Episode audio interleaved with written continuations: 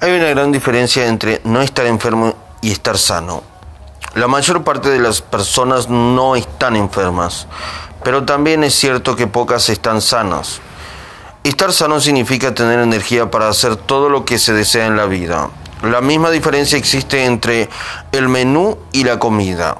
Pertenecen a terrenos diferentes. Hay gente que va al restaurante y dice que se va a comer el menú. Cuando lo que se come se comerá, perdón, es lo que venga de la cocina. No estar enfermo y estar sano pertenecen a ámbitos diferentes. Nadie nos ha enseñado nunca a utilizar la energía. Estoy cansado, necesito dormir. Es lo que más se oye. Creemos que durmiendo se recupera la energía. Cuanto más problema tenemos, mayor es la depresión y más horas de sueño necesitamos. Por medio de la figura 14 podemos ver la diferencia de percepción perdón, entre dos hemisferios cerebrales. Si le preguntásemos al izquierdo qué es lo que hay en ella, nos diría un garabato. El hemisferio derecho, en cambio, ve a un director y su orquesta. Es esta la diferencia. El derecho ve un sentido en la nada. Quien consigue integrar diariamente los dos hemisferios, sin duda alguna aumenta su coeficiente intelectual y ve más oportunidades en el mundo. Como ya he dicho, el secreto está en el equilibrio entre los dos hemisferios. Este libro se propone ser práctico y objetivo, aunque resalte más la importancia del hemisferio derecho del cerebro, que ha sido poco valorado en nuestra sociedad y que y la fuerza, perdón, del inconsciente. Traigo a la colación, perdón, traigo a colación estos temas para que se puedan entender mejor. Algunas técnicas que se han aplicado con éxito al aumento de la autoestima. Capítulo 7. Aumente su autoestima. Lo semejante atrae lo semejante. El primer ejercicio fundamental para aumentar la autoestima es la relajación. En la escuela aprendemos que el trabajo ennoblece y es saludable, sin duda, pero esto solo es cierto cuando sabemos también relajar el cerebro entrando en ritmo alfa. Existen varias técnicas de relajación, la respiración, músicas, perdón. En la escuela aprendemos que el trabajo ennoblece y es saludable, sin duda, pero esto solo es cierto cuando sabemos también eh, relajar el cerebro, entrando en ritmo alfa. Existen varias técnicas de relajación, la respiración, música, etc. Escasez, abundancia. La elección depende de la percepción. El universo es potencialmente rico y hay en abundancia para todos. Y hay abundancia, en abundancia para todos, perdón. Para que yo gane usted no tiene que perder, a no ser que insista en ello, y entonces el problema es suyo. Sus convicciones tendrán influencias en su percepción, y su percepción a su vez dependerá de su intención. La abundancia es un derecho universal el hambre y la miseria son incongruentes con la naturaleza. El sufrimiento es la manifestación de la falta de armonía con uno mismo y con las leyes universales. Hambre o abundancia, sufrimiento o felicidad dependen básicamente de la, elección y la percepción de cada cual. Especiales, perdón, Hambre, abundancia, sufrimiento, felicidad dependen básicamente de la elección y la percepción de cada cual.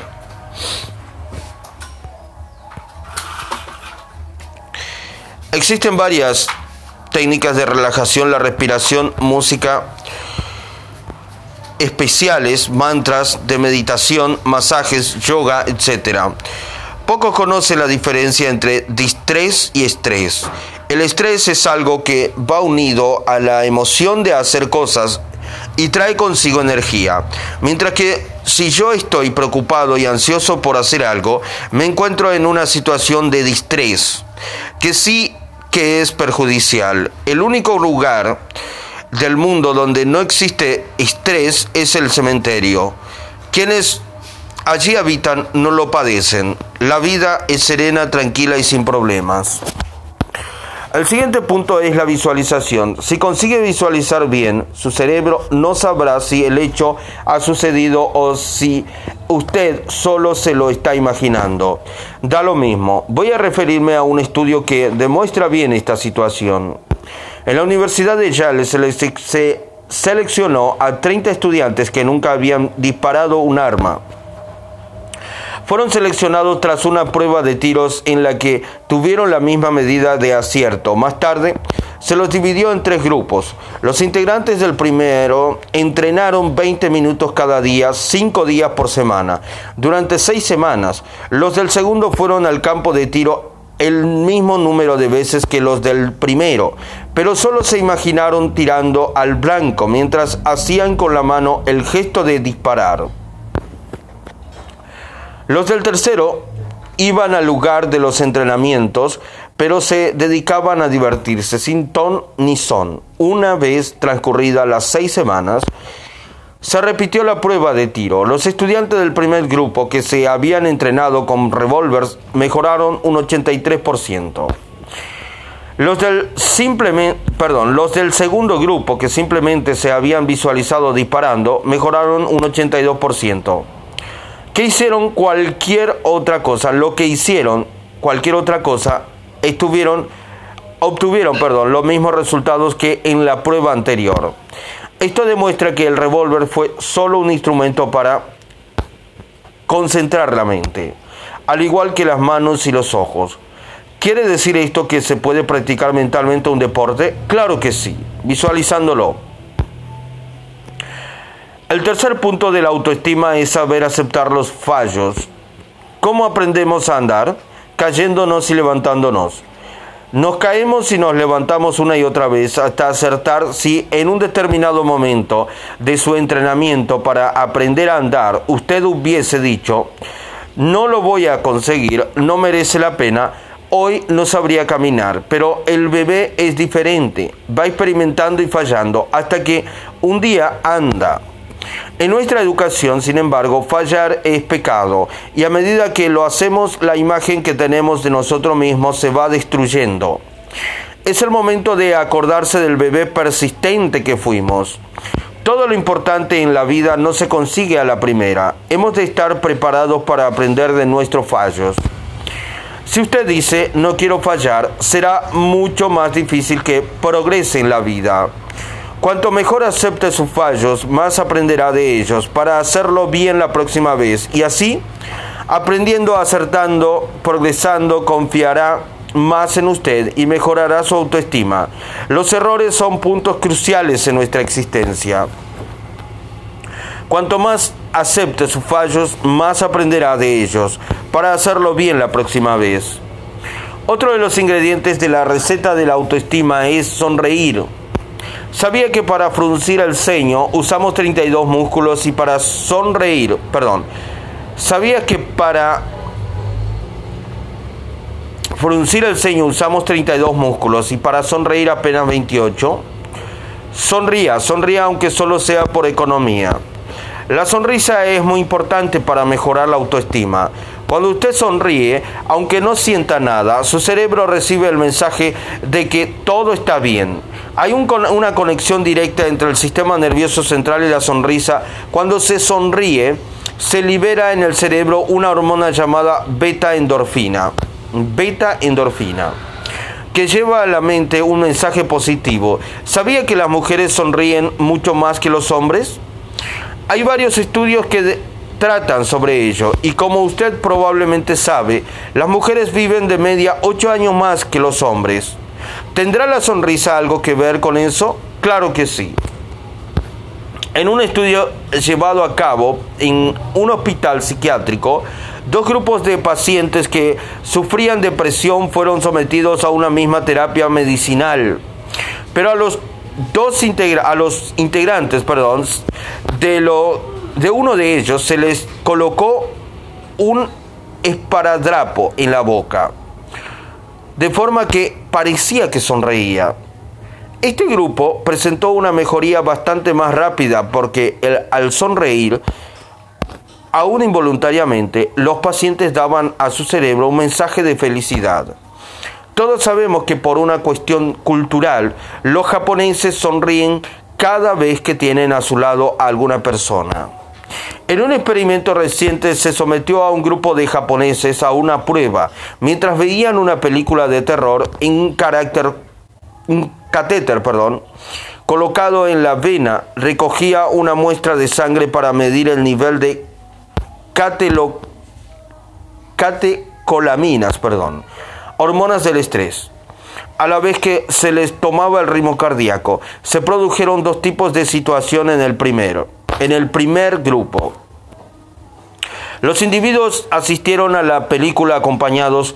Cuando aparecía una escena de terror, se miraban entre sí y sonreían. En el segundo grupo los individuos fueron solos, no tenían pues a quién sonreír. En el primer grupo el nivel de catecolaminas en la sangre y la frecuencia cardíaca eran mucho menores, lo cual demuestra que la sonrisa provocaba una reacción que disminuía su liberación de hormonas del estrés. Figura 15. Otra actitud importante para reforzar la autoestima es la capacidad de darse de darse, perdón, de ser útil al prójimo, a la comunidad sin interés económico. Haga favores y verá cómo el mundo le vuelve la ayuda. Eso no significa que no deba valorar su trabajo.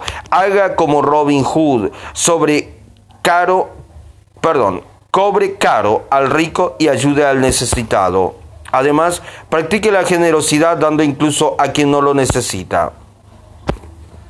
Otro punto fundamental son las personas que eh, nos rodean. Si se, viere, si se vive entre codornices, es muy difícil aprender a volar como las águilas. Si se conviene, si se convive, perdón, con personas negativas, es difícil desarrollar una autoestima sana. Con ello no quiero decir que tengamos que dejar a un lado a las personas que nos necesitan, pero sí hemos de saber escoger los ambientes y las relaciones propicios eh, a nuestra felicidad. Si usted no está bien, no conseguirá ayudar a los demás a estarlo y el círculo vicioso que se creará será perjudicial para todos. Siempre se ha dicho que hay que desarrollar los puntos débiles esto no es correcto. La verdad es que debemos concentrarnos en nuestras cualidades.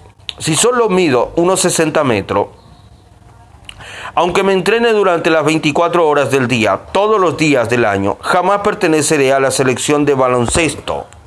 La altura no es una de mis virtudes. Por lo tanto, no voy a perder el tiempo aprendiendo a jugar al baloncesto. Intentaré desarrollar una cualidad innata que posea, concentrándome en ella. Trabajaré en lo que sea fuerte, que el resto se fortalecerá. En la figura 15 vemos un dibujo que representa a Chamberlain, uno de los mejores jugadores de baloncesto que conocemos, junto a Schwarzmacher. El hockey que ganó el mayor número de barreras profesionales. ¿Se imagina a Chamberlain en una carrera de caballos? Pobre caballo, probablemente ni se movería del punto de salida. Y a Schwarzmacher jugando al baloncesto. Trabaje en lo que sea fuerte, que el resto se fortalecerá. A excepción de lo que ocurre en la electricidad y en el magnetismo, en la vida lo semejante atrae lo semejante. Veamos, Usted abre el grifo de una casa y el agua sale. El agua va hacia el desagüe, el desagüe conduce al río y el río va a parar al mar. El agua va hacia el agua, a donde va el dinero, a quien tiene dinero y no al pobre. El éxito va a quien tiene éxito, el amor va a quien tiene amor, el odio va a quien tiene odio, las cosas semejantes se atraen entre sí. Piense por un momento en su mejor amigo. Vea cuántas cosas tiene en común con usted. Si piensa en los momentos buenos que ha tenido en la vida, es más fácil, perdón, si piensa en los momentos buenos que ha tenido en la vida, es más fácil que aparezca el éxito. Enlace con el éxito del pasado, sea de orden profesional, afectivo, personal o espiritual. Lo importante es la experiencia del éxito. Afírmese en la disposición mental de aquella vivencia, visualice ese éxito en su vida presente y con ello estará atrayendo el éxito para su futuro. El éxito atrae el éxito, pero quien lo alcanza es uno mismo. El éxito va a quien tiene éxito, el amor va a quien tiene amor. Capítulo 8. Usted puede cambiar su vida. Cuando se aprende a integrar los hemisferios derecho e izquierdo y a desarrollar positivamente la autoestima, los milagros comienzan a suceder. Nuestra autoestima puede compararse con un frasco de caramelos de diferentes formas. Figura 16. Supongamos que los redondos simbolizan los mensajes negativos que usted ha ido asimilando desde la infancia. No soy inteligente, no tengo buena apariencia, no hago nada bien, no gusto a la gente. Todas estas ideas fueron eh, penetrando imperceptiblemente. Existen tres fases fundamentales en el desarrollo del ser humano. La primera va del año a los siete años. De, la primera va del año a los siete años. Y es un periodo en el que el cerebro funciona como una esponja. No cuestiona nada simplemente. No cuestiona nada simplemente.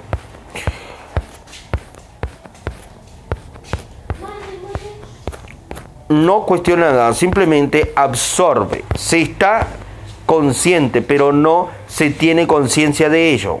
No existe la capacidad cognitiva. Si en ese periodo se le dice a alguien, por ejemplo, el dinero es sucio o el dinero no crece en los árboles o la gente rica no va al cielo, cuando crezca no conseguirá ganar dinero y no podrá entender por qué.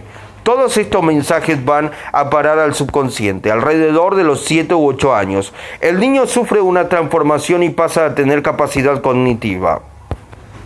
Empieza a pensar, a razonar y a amoldarse. No hace lo que se le dice, sino lo que ve hacer. Se convierte en un observador de la conducta de los adultos. De los 14 a los 21 años viene una fase de socialización no se quiere compartir el tiempo con los padres, sino con los amigos. Vivimos nuestra vida de un modo que nos hemos tenido la posibilidad de escoger de acuerdo con un programa que se acabó de instalar en nuestra mente a los siete años. Usted no eligió su religión, alguien lo colocó en su mente. Del mismo modo, si ni sus prejuicios ni sus opiniones son exclusivamente suyos, si no está de acuerdo, intente cambiar de equipo. No lo conseguirá ya que sus gustos y sus valores más subjetivos están instalados en su estructura, aunque muchas veces ni lo, ni lo note. Sin embargo, si cambia de estructura puede cambiar su vida. Volvamos al ejemplo del frasco con caramelos de formas diferentes. Los redondos representan las cosas negativas de su forma de ser, que le gustaría eliminar. Una de las maneras sería sacar de uno en uno los caramelos redondos hasta tenerlos todos fuera.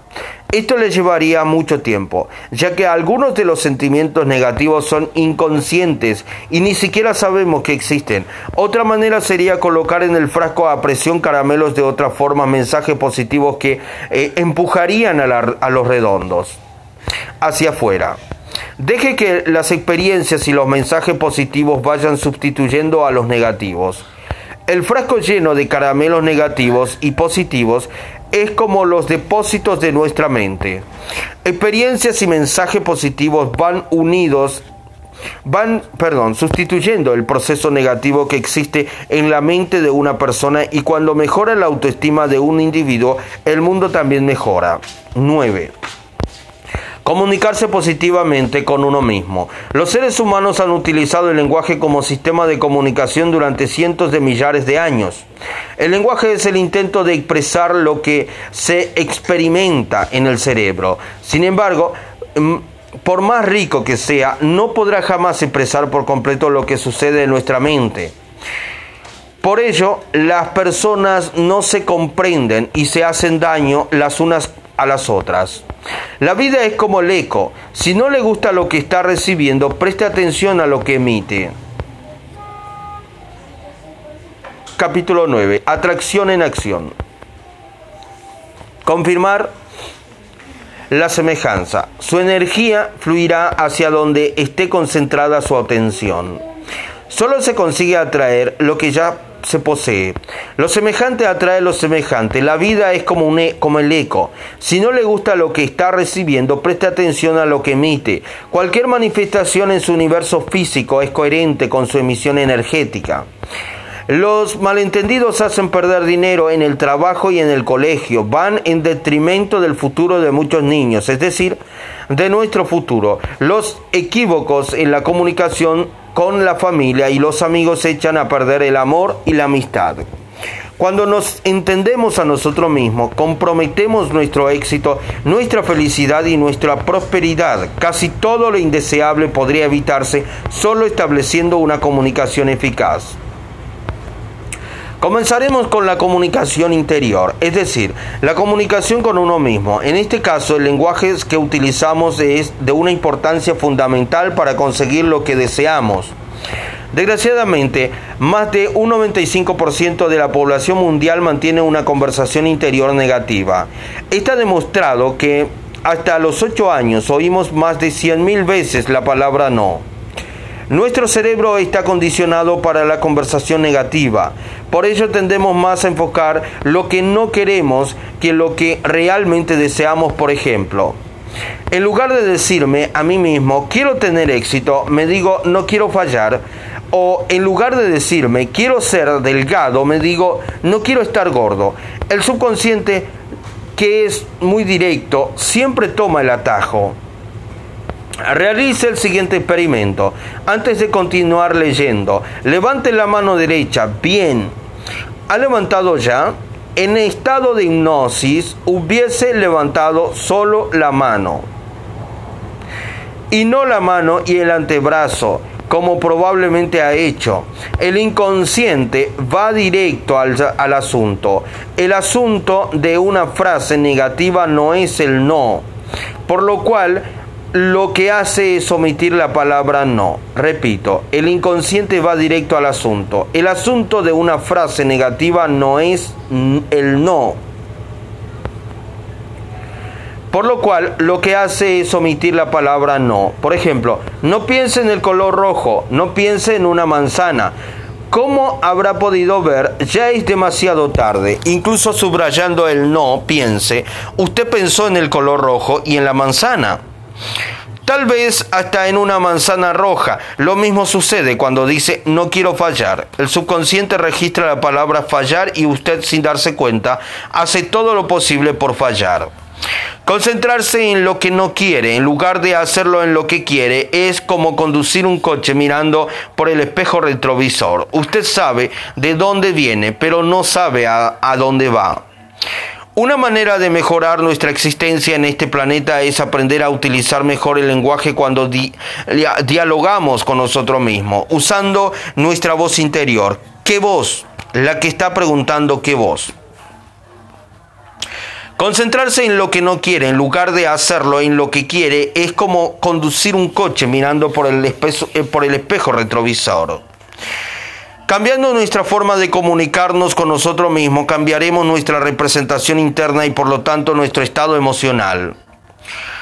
Capítulo 10. Una moneda en el fondo del mar.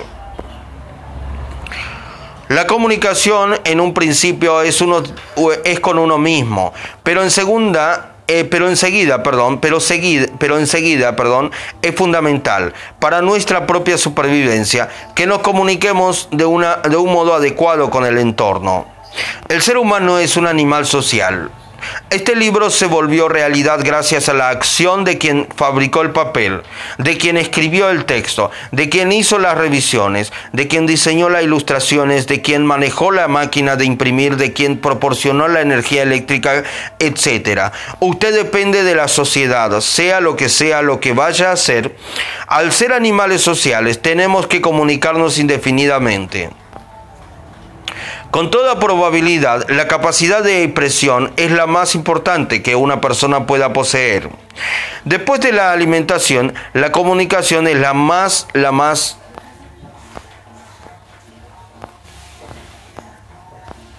básicas y vital de todas nuestras necesidades. Sir Francis Bacon decía que el conocimiento es poder. Yo no creo que eso sea cierto. El conocimiento es poder en potencia. ¿Cuál es el valor de una moneda de oro en el fondo del océano, donde nadie la puede alcanzar? Ninguno. ¿Cuál es el valor de un individuo que tiene unos conocimientos tremendos? Toda la enciclopedia británica metida en la cabeza, pero no se comunica con nadie? Cero. El conocimiento sin acción no tiene ningún valor. Existen cuatro vías ligadas a nuestra comunicación con el mundo, a través de las cuales somos juzgados por el resto de la gente. ¿Qué es lo que hacemos?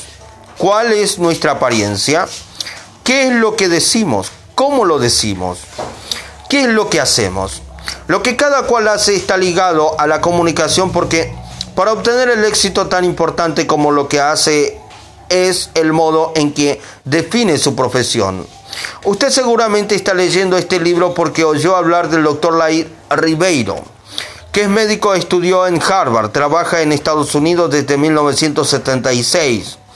Es cardiólogo, es especialista en neurolingüística y ha dado cursos en diferentes países. Nuestro modo de hablar de lo que hacemos es esencial para nuestra autoestima. Dos albañiles trabajan en la construcción de la fachada de la Catedral de Notre Dame en París, mientras el primero decía, estoy colocando ladrillo uno encima del otro. El segundo, en cambio, afirmaba, estoy construyendo una catedral para la posteridad. ¿Cuál es nuestra apariencia? Imagínese que empieza uno de mis cursos y se encuentra con un individuo sin afeitar, que lleva el pelo largo, un pendiente, unos tejanos rotos por la rodilla y zapatillas de deporte, sucias y agujereadas, y está fumando. ¿Pensaría que se había confundido de curso? Pensaría que había confundido de curso. ¿Es este el tipo que me va a hablar del éxito? el que me va a enseñar a expandir la mente. En el metro de Nueva York se realizó un experimento con estudiantes entregaban a cada uno 50 centavos. En aquella época el billete costaba 75 y ellos tenían que pedir los 25 restantes en el plazo de una hora. Recaudaban aproximadamente 6 dólares. En la segunda hora se les, se les, ponía una corbata y conseguían de 17 a 18 dólares. Entonces alguien del equipo se preguntó si no se habían obtenido mejores resultados en la segunda hora porque se habían ejercitado en la primera. Al día siguiente las pruebas se realizaron a la inversa. En la primera hora con corbata y en la segunda sin ella. El resultado fue el mismo. Con corbata se ganaba tres veces más. Las costumbres pueden cambiar, pero de momento la corbata continúa siendo un símbolo de prestigio y de respeto en muchos ambientes profesionales y sociales. Hay profesiones en las que no es la corbata lo que cuenta, sino un tipo de ropa determinado y unos complementos personales en buen estado. Confiaría en un médico con la bata manchada de sangre, las gafas rotas y un estereoscopio deteriorado? Los pequeños detalles establecen una gran diferencia en, los resultados. Otro aspecto importante en cuanto a la apariencia personal es la conveniencia de la ocasión. Yo no voy a la playa con calzado de calle, ni voy a misa con un disfraz de carnaval. Si quiero jugar a un equipo de fútbol, si quiero jugar en el equipo de, fútbol, no se ponga la camiseta del contrario. Para servir en el ejército de tierra no puede ponerse el uniforme de la marina. Una buena apariencia implica estar vestido de acuerdo con el momento y con la propia profesión. Recuerde, los pequeños detalles establecen una gran diferencia en los resultados. Solo tiene una oportunidad para causar una buena impresión la primera vez que se relaciona con alguien. El juicio que se hace de una persona depende de los primeros tres o cuatro minutos. La imagen que se obtiene en esos tres minutos dura 20 años. Es muy difícil hacerla desaparecer o cambiarla. No tendrá jamás una segunda oportunidad de causar una buena impresión. Capítulo 11. Comunicarse plenamente. ¿Qué es lo que decimos? Esta es otra vía por medio de la cual somos valorados en nuestra comunicación con el mundo. Lo que decimos es interesante para quien, escucha, para quien lo escucha. ¿Tiene sentido? ¿Da buenos resultados? Cada tipo de persona con quien tratamos tiene un campo de intereses y un código propio para comunicarse. Si usted trata con peones, por ejemplo, no va a hablar del mismo modo en que lo haría con el director de un banco. Su personalidad es una sola, pero su comunicación con el mundo, para ser eficaz, tiene que hablar el idioma del lugar donde se encuentre. Y si quiere tener éxito en la comunicación, tiene que prepararse bien para lo cual para lo que va a decir, perdón. Además de decirlo de un modo tranquilo, seguro y atrayente. Trascendencia y libre albedrío, la elección de ser libre. Mediante el uso de la mente del ser humano es potencialmente capaz de mitigar o trascender los acontecimientos predeterminados por fuerzas kármicas o astrológicas. Para cualquier persona es siempre posible elegir el modo en que va a reaccionar ante cualquier acontecimiento. Quien se deja envolver por las circunstancias pasa a formar parte del problema.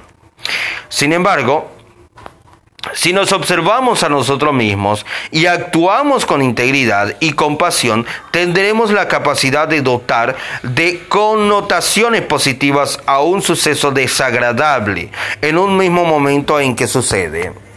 Trascender significa superar a una situación y comenzarlo todo de nuevo. Nosotros los seres humanos somos animales lingüísticos y por ello tenemos la capacidad de trascender cualquier instante de nuestra existencia. Si el si el libre albedrío no posibilitase esa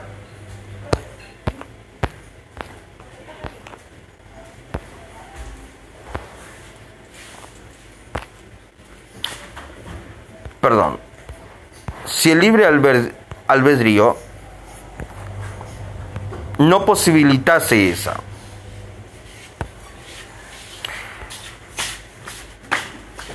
esa trascendencia sería incoherente una vileza cósmica. ¿Cómo lo decimos? La forma de decir algo es tan importante como lo que queremos comunicar. La manera en que usted se manifiesta puede modificar el sentido de las palabras. Vea por ejemplo esta frase. Yo no dije que él robara el dinero. Lea la frase poniendo el énfasis en la primera palabra. Yo no dije que él robara el dinero.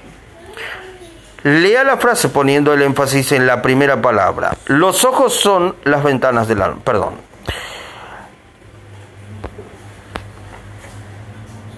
¿Qué fue lo que robó? Yo no dije que él robara el dinero. ¿Quién lo robó? Yo no dije que él robara el dinero. ¿Cómo lo consiguió? Yo no dije que él robara el dinero. ¿Qué fue lo que robó? La misma frase tiene cinco significados diferentes, dependiendo de dónde se ponga el énfasis. Además de la comunicación verbal, existen aspectos significativos de la comunicación no verbal, como los gestos o las posturas corporales que también influyen decisivamente en lo que se está diciendo. A veces, hasta tal punto que pueden hacer que una persona deje de creer en las palabras de su interlocutor. Un aspecto importante al que poca gente presta atención es el movimiento de los ojos. Se habrá dado cuenta de que mientras la gente conversa sus ojos se mueven. Esto pertenece al dominio de la neurofisiología. Dependiendo del lugar hacia donde miren, se activan diferentes partes del cerebro. Cuando se mira hacia arriba, se está trabajando con imágenes. Si se mira hacia arriba y a la derecha, se está trabajando imágenes nuevas. Y si es hacia arriba y a la izquierda, el cerebro está recordando imágenes. Si durante una entrevista de trabajo usted preguntara al candidato si tiene experiencia y éste, al responder, mirara hacia arriba y a la derecha, esto significaría que está mintiendo, incluso antes de hablar. Usted ya sabe con ese movimiento de los ojos que la persona está creando imágenes de algo que aún no ha sucedido. El cuerpo no miente. Cuando los ojos se mueven horizontalmente, se activa el campo auditivo, es decir, el cerebro está trabajando con los sonidos. Cuando se mira hacia abajo y a la izquierda, se está conversando con uno mismo. Cuando se mira hacia abajo y a la derecha, se está abriendo el canal sinestésico, el de las emociones, los sentimientos y las sensaciones del cuerpo y no sabe, por ejemplo, eh, si un dedo de la mano está estirado o doblado sin tener que mirar. Repito, cuando se mira hacia abajo y a la izquierda, se está conversando con uno mismo. Cuando se mira hacia abajo y a la derecha se está abriendo el canal sinestésico, el de las emociones, los sentimientos y las sensaciones del cuerpo. Y se sabe, por ejemplo, si y se sabe, por ejemplo, si un dedo de la mano está estirado doblado sin tener que mirar. Fulano está cabizbajo. Esta expresión demuestra que es del dominio público que cuando una persona se encuentra deprimida mira hacia abajo. No tiene sentido deprimirse mientras se juega al béisbol. Por ejemplo, en muchos países funciona una línea telefónica especial para la gente deprimida que piensa en el suicidio. Estas personas son atendidas por especialistas que les preguntan hacia dónde está mirando en este momento. La respuesta invariablemente es hacia abajo. Haciendo que miren hacia arriba se quiebra el impulso de suicidio. Es evidente que no solo hay que hacer esto, pero al menos se está dando un primer paso decisivo, solo con los ojos.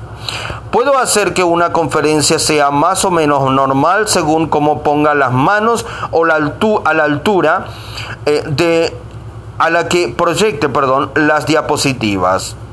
Cuanto más alto las coloque, tanto más tanto las manos como las diapositivas, más formal será la conferencia. La comunicación es como una danza. Cuando una pareja de bailarina, bailarines baila bien, en sintonía, es imposible saber quién está dirigiendo. Cuando todos los elementos de su cuerpo y de su mente están sintonizados en un mismo mensaje, la comunicación tiene una fuerza capaz de convencer a cualquiera. La comunicación es mucho más eficaz cuando el cuerpo y la mente están en sintonía. Vamos ahora a centrarnos en nuestra comunicación con el entorno, con el mundo que nos rodea. Los acontecimientos externos se experimentan a través de los sentidos. La cognición del suceso tiene lugar cuando se recibe la información, eh, que llega a través del canal de entrada sensorial, visual, lo que vemos o auditivo, lo que oímos sin sinestésico. Sensaciones exteriores como la presión, la temperatura y la textura, además de los sentimientos tristeza, alegría, etc. Olfativo, lo que olemos. Gustativo, lo que saboreamos. No todo el mundo tiene las mismas preferencias ni capacidades en cuanto a los estímulos sensoriales. Algunas personas prefieren el canal visual, verlo para creerlo. Otras del auditivo. Una palabra vale más que mil, mil imágenes. Otra prefieren oler, saborear y sentir lo que está sucediendo. Imagínese a una pareja en el que él es visual y ella auditiva. La mujer le dice al marido, ya no me amas. Y él le contesta, ¿qué quieres decir con esto? Siempre te traigo flores y te he comprado un coche nuevo. Sí, pero nunca me dices que me amas. Es auditiva y quiere escuchar te amo. Él es visual y demuestra su amor con los regalos. Si la situación fuese la inversa, él le diría, te amo, y ella respondería, nunca me regalas flores. A una persona sinestésica le gustará ser acariciada y estar cerca de los demás. Cuando uno es visual tiende a apartarse de la gente, sinestésica, para tener una visión global del ambiente, mientras que esta buscará la proximidad para sentir mejor a las otras personas. Durante una conferencia, el buen comunicador utiliza todos los recursos de la comunicación. Pasa diapositivas para gustar a los visuales, habla alto y con tonos diferentes para llegar a los auditivos y se mueve a lo largo de la sala para satisfacer a los senestésicos. Por otro lado, el moverse estimula los diferentes sectores de su cuerpo, cerebro, de su propio cerebro, perdón, dando una mayor agilidad, agilidad, perdón, a sus ideas. Capítulo 12. Ustedes, usted es quien realiza sus sueños. Usted es quien realiza sus sueños. En esta vida es imprescindible tener objetivos para alcanzar el éxito. Es tan, es tan difícil llegar a un destino que no se tiene, como regresar a un lugar en el que nunca se ha estado. Al, al marcarse una meta, usted se está labrando su propio destino. ¿Sabe cuál es la diferencia entre un sueño y una meta? Si usted coge un sueño y determina la fecha en que se va a materializar, lo convierte en una meta. ¿Recuerda ese libro que compró hace un tiempo? Al llegar a casa lo colocó en la estantería para leerlo algún día. Está cubierto de polvo porque algún día no no no existe en el calendario. Algún día no existe en el calendario. Es un día que jamás llegará. Si usted dijese, antes del fin de mes me lo acabo, ciertamente encontrará tiempo para leerlo. Pero como dice que lo leerá algún día, su subconsciente le responde, perfecto. Cuando llegue algún día, leeremos el libro. ¿Cree que hay algún día que alcance la cima del Everest por casualidad, sin planearlo? Evidentemente no. Para hacer es preciso planear cada detalle. Se necesita una preparación de aproximadamente cuatro años, muchísimo dinero y mucha técnica. Sin todo ello, la persona morirá en el camino. Sin planes es casi imposible alcanzar las grandes metas. Nuestro cerebro no ha sido entrenado para hacer planes. Mucha gente piensa que da demasiado trabajo. La verdad es que planear es fácil, incluso puede ser una diversión. Basta con que nos entrenemos.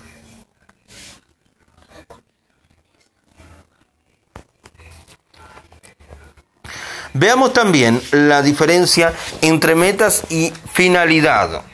Si estoy en Nueva York y decido ir a Chicago, esta ciudad es una meta que alcanzo. Si estoy en Nueva York y quiero ir a, oeste, al oeste, perdón, cuando llegue a Chicago, a Chicago, perdón, el oeste no habrá terminado. Siempre habrá más a donde ir. Esto es lo que se llama una finalidad. Si usted descubre cuál es su finalidad en la vida y organiza sus metas de acuerdo con ella, tendrá el universo a su favor. Otro secreto relativo a las metas es saber equilibrarlas. En primer lugar, debe tener un cuerpo sano para que su mente también esté sana. No sirve de nada una mente brillante cuando el organismo está enfermo. Ello no quiere decir que deba ocuparse exclusivamente de una meta física. Quien hace gimnasia todo el día y no piensa en nada más, cuando llega a los 40 y ve que su cuerpo comienza a deteriorarse, sufre grandes depresiones. Al no haber establecido otro objetivo, su vida pierde la finalidad. Ya que vivimos en un mundo material, es preciso tener una meta financiera, pero el dinero paradójicamente no vale nada. Solo sirve para hacer cosas que no dependen exclusivamente de él. Si no tenemos otras metas en la vida, además del dinero, acabamos esclavizados por la obsesión de obtenerlo, sin, sin generar, sin regenerar, perdón, nuestra energía, lo cual generalmente culmina en un infarto.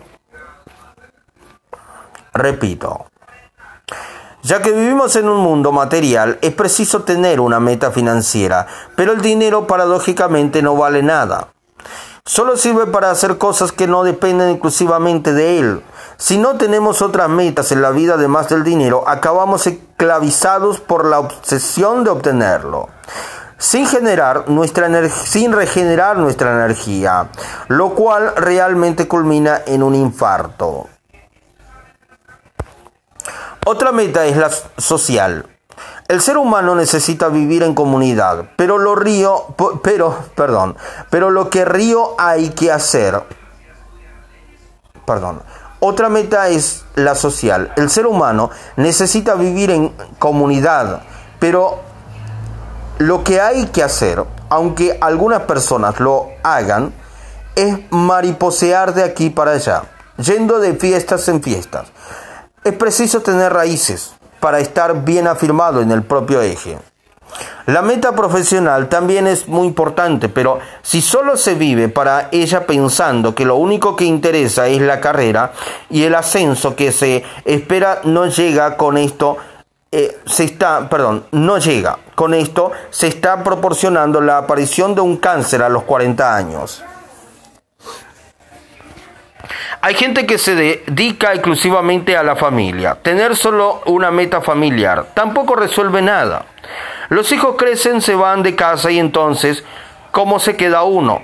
Sucede lo que hoy en día se denomina síndromes del nido vacío.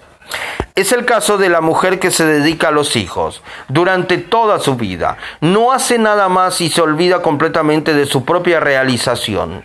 Los hijos crecen, todos crecen, se van de casa y entonces la mujer no tiene con qué llenar el tiempo. Márquese metas equilibradas y alcanzará el éxito. Es preciso tener una meta espiritual. Es muy importante saber relajarse y entrar en contacto con otros niveles de conciencia. Pero no es aconsejable dedicarse a ello todo el día. Tenemos un cuerpo que cuidar. Si no se presta atención a la, a la materia, las condiciones de vida, empezando por la salud, se desequilibran. Se desequilibran. ¿A dónde quiere llegar espiritualmente de ese modo en total desequilibrio? Por último, está la meta mental. Hay personas que recitan de memoria la enciclopedia británica, la tienen toda entera metida en la cabeza, pero no pueden mover nada de sitio para no mezclar los conocimientos. Además, no los utilizan para nada, no los aplican ni se los enseñan a nadie. Eso es una masturbación mental. Capítulo 13. Piense a lo grande. Voy a proporcionarle algunos valiosos consejos para la consecución de sus metas. La primera recomendación es que escriba todo lo que sea importante. En 1953, en un estudio realizado en la Universidad de Harvard, se entrevistó perdón, a todos los estudiantes de dicha universidad. Entre las diversas preguntas que les, les hicieron, una era sobre sus metas en la vida. ¿Qué querían conseguir en el futuro? En la encuesta se les preguntaba también si habían fijado las fechas de las metas por escrito. Solo un 3% de los alumnos de la universidad habían escrito lo que iban a hacer en su vida. Veinte años después se lo entrevistó de nuevo a todos. Por sorprendente que parezca, aquel 3% de los alumnos que había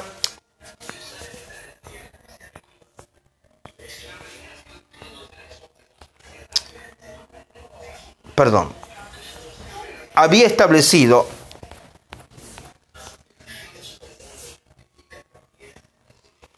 perdón, por sorprendente que sea, que parezca, aquel 3% de los alumnos que había establecido sus metas por escrito valía económicamente más que todo el 97% restante. Y no solo eso, sino que estaban más sanos, alegres y satisfechos y tenían mejor disposición ante la vida que el resto de los exalumnos entrevistados. Vea la importancia que de las cosas importantes sobre el papel. Si usted tuviera que pedir un préstamo al banco, debería firmar varios documentos. No se trata simplemente de pedírselo al director, coger el dinero y prometer devolverlo en un tiempo X. Todo lo que es importante tiene que figurar por escrito y su vida no es y no es su vida importante. Sin embargo, si yo preguntara a un grupo de personas al azar qué van a hacer aquí a 2, 5, 10 años, la mayoría diría que aún no ha tenido tiempo para pensarlo. Si usted aún no ha tenido tiempo para pensar en lo más importante que es su vida, ¿en qué piensa entonces? Haga el siguiente ejercicio. Escriba sus metas para los próximos seis meses, 12 meses, 5 años, 10 años y 20 años. Confíe, póngase en marcha y después vea los resultados. Otras recomendaciones importantes Preste atención, la meta tiene que ser suya y no de otra persona. Hay quien afirma que escogió estudiar medicina porque este era el deseo de su padre. Nadie tiene derecho sobre la vida de sus hijos. Son ellos los que tienen que decidir qué quieren estudiar o qué quieren hacer. Usted puede desear que su hijo estudie medicina, pero jamás debe imponérselo. Quien asume una meta eh, que no es la suya está comprando su propia infelicidad. La meta debe ser personal y el individuo tiene que estar comprometido con ella. Estar comprometido es mucho más que verse implicado. En un hotel para desayunar se sirven huevos con tocino. La gallina se ha visto implicada en el desayuno al proporcionar los huevos, mientras que el cerdo estaba comprometido con él por el tocino. Quien asume una meta que no es la suya está comprando su propia infelicidad. La meta debe ser grande, verdaderamente grande. Si se la cuenta a un amigo y este no le cree, entonces tiene el tamaño adecuado. Cuando fui a Harvard a estudiar en 1976, le dije a un compañero dentro de tres años enseñaré cardiología en Estados Unidos. Se rió y me contestó. Ni siquiera sabes hablar inglés. No tuvieron que pasar tres años, sino ocho meses para que diera mi primera clase a 400 cardiólogos en Washington. Cuando mi amigo dudó, supe que iba por el buen camino. La meta tiene que ser específica. ¿Qué es lo que quiere? ¿Dinero? Bien, ya tiene dinero en el bolsillo. Ah, no. Quiero una buena suma en el banco. Ahora sí que se entiende, porque la petición ha sido específica. El cerebro solo comprende los mensajes cuando usted le dice exactamente lo que quiere. Entonces el subconsciente responde, perfecto, vamos a hacer lo necesario. La meta debe ser duradera. Usted tiene que tener un plan para toda la vida, porque si no es así, se contrariará si mañana por la mañana su jefe le llama la atención, sin embargo, si sus proyectos son a largo plazo, no se molestará por ello, ya que estará mirando más lejos. Como quien sube una montaña para contemplar el paisaje, usted puede definir qué va a hacer de aquí a 5, 10, 15 o 20 años, no en detalle, sino en los aspectos fundamentales. Con un buen plan de vida puedes dividir el camino hacia la meta en etapas anuales que irán siendo conquistadas paso a paso, a través de las tareas diarias. Las metas no se alcanzan simplemente esperando que llegue el fin del plazo. Las cosas no funcionan así. Planee con atención y seriedad. Si falla al planear es que está planeando fallar. si alguien quisiera saber cómo llegar a un determinado lugar, lo primero que preguntaría, ¿dónde está usted? La mayoría de las personas dicen lo que quieren, pero no tienen ni la menor idea de dónde están, de cuáles son sus cualidades y sus posibilidades. Muchas tienen una pésima relación matrimonial y ni siquiera son consecuencias de ello. Son conscientes, perdón, de ellos. Para pilotar el barco de la vida, lo primero que hay que saber es dónde se está después, una vez que hemos decidido a dónde queremos ir. El cerebro nos conduce allí.